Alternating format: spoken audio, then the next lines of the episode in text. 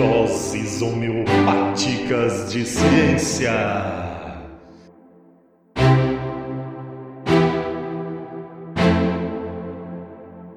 Olá, olá, primatas da internet, bem-vindos a mais um DHC do Ensinecast. Quem fala é o James, biólogo, professor, ecólogo e na tentativa de divulgar ciência na internet. Hoje para responder uma pergunta muito interessante. Qual que é a relação entre o pequizeiro e os morcegos? Mas antes de começar, eu tenho alguns agradecimentos e recados. O primeiro recado é para falar que o Ensinecast está nas redes sociais, então ajude a divulgar ciência no Instagram, no Twitter no Facebook, nos siga e nos curta nessas redes sociais. Nós também temos um site para quem quer informações mais detalhadas e contato com a gente. O link está na descrição de todas as nossas redes sociais. Você vai entrar no Enco e por lá tem tudo e todos os lugares onde o Cinecast está. A gente também está na maioria dos agregadores de podcast, principalmente os mais famosos, porém a gente ainda não está no Google Podcast. Então a gente está com um probleminha lá, então quem usar o Google Podcast pode ouvir a gente por outros canais. Paciência que a gente vai tentar resolver esse problema o mais rápido possível. E clique em seguir o Ensinecast no seu agregador, isso é muito bom pra gente, ajuda demais. Se você usa o Apple Podcast, nos dê 5 estrelas por lá, porque isso nos ajuda bastante a crescer. E eu tenho alguns agradecimentos a algumas pessoas que ajudaram a compartilhar o Ensinecast no Instagram, são pessoas que têm compartilhado a gente nos stories, que tem curtido as nossas publicações e marcado os colegas nas nossas publicações. Um agradecimento especial ao Jean Carlos de Jesus Rezende, um amigão meu que também comentou e compartilhou muita coisa nossa. A Ana Elisa Bolchin, que ela foi minha aluna lá em Jataí, que além de compartilhar, ela tem uma página de divulgação muito bacana, que se chama Natureza através das lentes. Ana Carolina Lourenço, o Edson Ribeiro, que participou de um episódio nosso sobre ser professor, a Nicole Urzedo por sempre compartilhar nossos stories. E muito obrigado, pessoal, por ajudar a gente e compartilhar a gente no Instagram. Lá a gente cresce junto e cresce rápido. Valeu, hein? Outro agradecimento especial é a Roberta Quintino, lá de São Paulo, que comentou um episódio nosso no nosso site que ela gostou muito do episódio, disse que ficou bastante contente em encontrar o podcast, porque ela é estudante de biologia, licenciatura e gostou muito do nosso episódio que falou sobre a vida de professor e nos parabenizou porque ela disse que são poucos podcasts que falam sobre educação como a gente falou na internet. Muito obrigado pelo apoio, Roberta. Você pediu pra gente continuar firme e forte espero que a gente continue firme e forte porque fazer divulgação na internet dá trabalho, é muito complicado, mas a gente gosta e é muito bom ouvir vocês curtindo, principalmente alguém que faz licenciatura. As licenciaturas precisam de muito mais força no Brasil e precisam de pessoas que querem ser professores e querem encarar uma vida que é muito bacana e o Brasil precisa muito de bons professores. Valeu, Roberta! E um agradecimento muito especial a um pessoal do Facebook que ajudou a gente comentando no Cinecast uma dúvida nossa que é um pessoal do grupo Podcasters BR que ajudaram a gente bastante, fizeram críticas e nos deram um feedback muito bacana. Um agradecimento ao Felipe Barco, acho que é Barco ou Baixo, não sei, de São Paulo, que ele fez um comentário muito detalhado para o Cinecast, ajudando a gente na divulgação. Muito obrigado, ele deu muita dica bacana. A Carolina Futuro de São Paulo, o Cícero Oliveira de Teresópolis, a Rosane Paula do Rio de Janeiro foram pessoas que comentaram e nos deram feedback sobre o Ensinecast. Valeu, galera. Muito obrigado. Isso é muito importante para a gente crescer. Mas sem mais delongas, vamos lá para falar um pouco de morcego e piqui.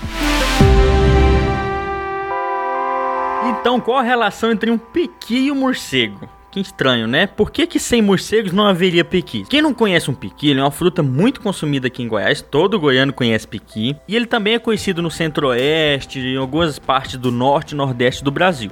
Hoje ele está ficando conhecido no país inteiro, principalmente graças à internet, mas hoje é produzido até em cultivo. Então tente experimentar um piqui pode comer ele, mas não pode morder. Você tem que roer o piqui, porque ele é cheio de espinho. Muito cuidado, hein? E como é que é formado um fruto de um piqui? A maioria dos frutos que a gente conhece são formados a partir da polinização. E como é que isso acontece? O pólen precisa ser levado de uma flor até outra e quando o pólen entra em contato com a parte feminina da flor, ele ajuda na formação do fruto e da semente. E como é que esse pólen chega até outras flores?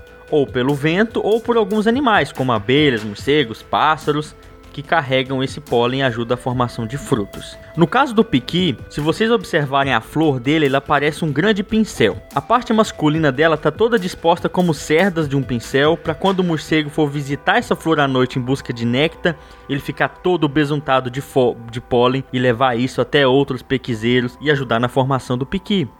A maior parte dos frutos de piqui são formados a partir da polinização por morcegos, uma pequena parte por pássaros. Mas sem morcegos não teríamos essa abundância de piqui aqui em Goiás. Mas sem morcegos, abelhas, pássaros, besouros, borboletas, mariposas, a gente não teria, na verdade, uma, nem uma grande diversidade de frutos que a gente consome pois são graças a polinizadores que nós temos muitos frutos na nossa mesa. Além do mais, morcegos e pássaros também ajudam a semear muitas plantas por aí.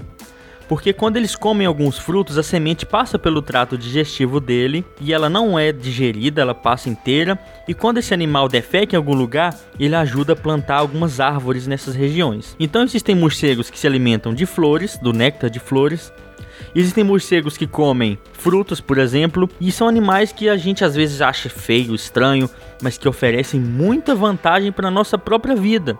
Ajudam a plantar árvores, ajudam a gente a ter o piqui e tem muita gente por aí desdenhando dos morcegos. E esses morcegos que ajudam a levar sementes para diversas áreas e pássaros também fazem isso, são muito importantes inclusive para restaurar áreas degradadas.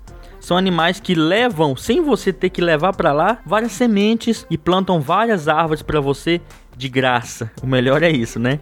E todos esses benefícios que morcegos nos trazem, como o piqui, por exemplo, e plantar árvores, são exemplos de que a gente chama de serviços ecossistêmicos. Esse é um nome pomposo para dizer que quando existe uma relação entre um ser vivo e outro e essa relação nos beneficia, a gente chama isso de serviços ecossistêmicos. Então, a relação entre uma planta e um morcego nos oferece o piqui. A relação entre uma planta e o morcego nos oferece mais árvores plantadas. Isso é muito bacana para entender como a gente ainda é parte do ecossistema, porque a gente depende de um monte de coisa que ele nos oferece. Por exemplo, o lazer é beneficiado por esses serviços ecossistêmicos, então, um rio preservado, florestas são belezas naturais que são um lazer para muitas pessoas são resultado de serviços ecossistêmicos. A regulação das condições ambientais climáticas também são serviços ecossistêmicos. A transpiração das plantas libera muita água na atmosfera e ajuda a manter o clima úmido e mais agradável. Então existem vários benefícios que, a, que nós humanos temos graças a outras espécies, que a gente chama de serviços ecossistêmicos. Então existem diversos serviços ecossistêmicos que são muito valorosos para a nossa vida. Eu poderia aqui dar um valor financeiro para esses serviços, como muitos sites fazem, né, em dólares, por exemplo, mas eu prefiro dizer que isso é inestimável, porque sem esses serviços nós não estaríamos aqui. Nós não teríamos um ambiente agradável para sobreviver, não teríamos, por exemplo, comida adequada. Então, da interação de animais e plantas, a gente obtém frutos para comer. Da respiração das plantas, a gente obtém um clima agradável. Da interação entre minhocas, fungos, bactérias, a gente obtém um solo rico e fértil para plantar. Então, por que conservar ecossistemas depois de saber isso tudo? Parece óbvio, porque a gente precisa de ecossistemas para viver.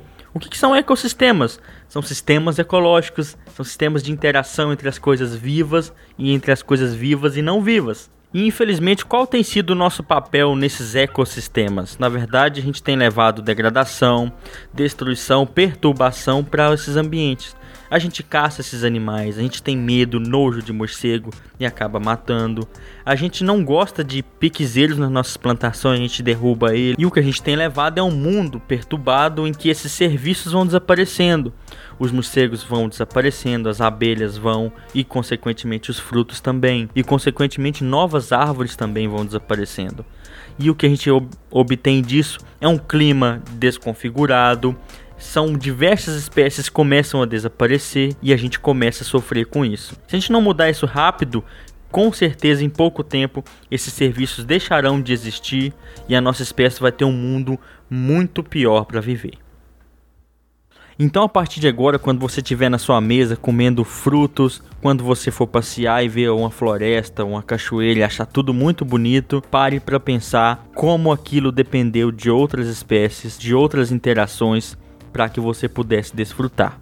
Respeite o mundo à sua volta, pois você não é o centro do mundo.